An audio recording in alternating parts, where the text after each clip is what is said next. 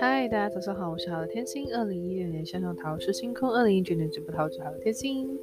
那我们来聊一下星座话题的部分吧。这次要聊聊的是内心戏最多的星座。我认为内心戏最多的星座第一名其实是巨蟹座。巨蟹座他很容易胡思乱想，然后他会回圈思考，就会钻牛角尖啊，然后又加上也是会捕风捉影的那种情况，这样子。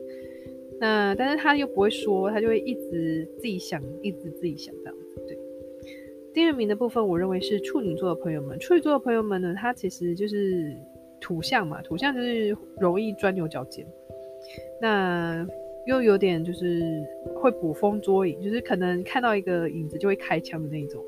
但是呢，他又不会给你解释的机会哦，所以就是 内心戏很多，真的。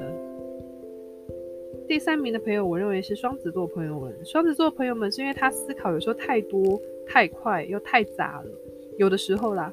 然后如果没有去学习去怎么样去理处理自己的情绪的思绪的话，处理自己的思绪的话，他们其实是蛮杂乱的，对，很多啦，讯息很多很杂这样子。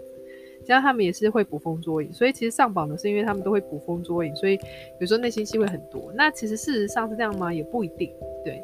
但他们就是看到一个东西，他们就是会胡乱的去无限的去思考的，对，无限扩张，所以就是比较棘手一点。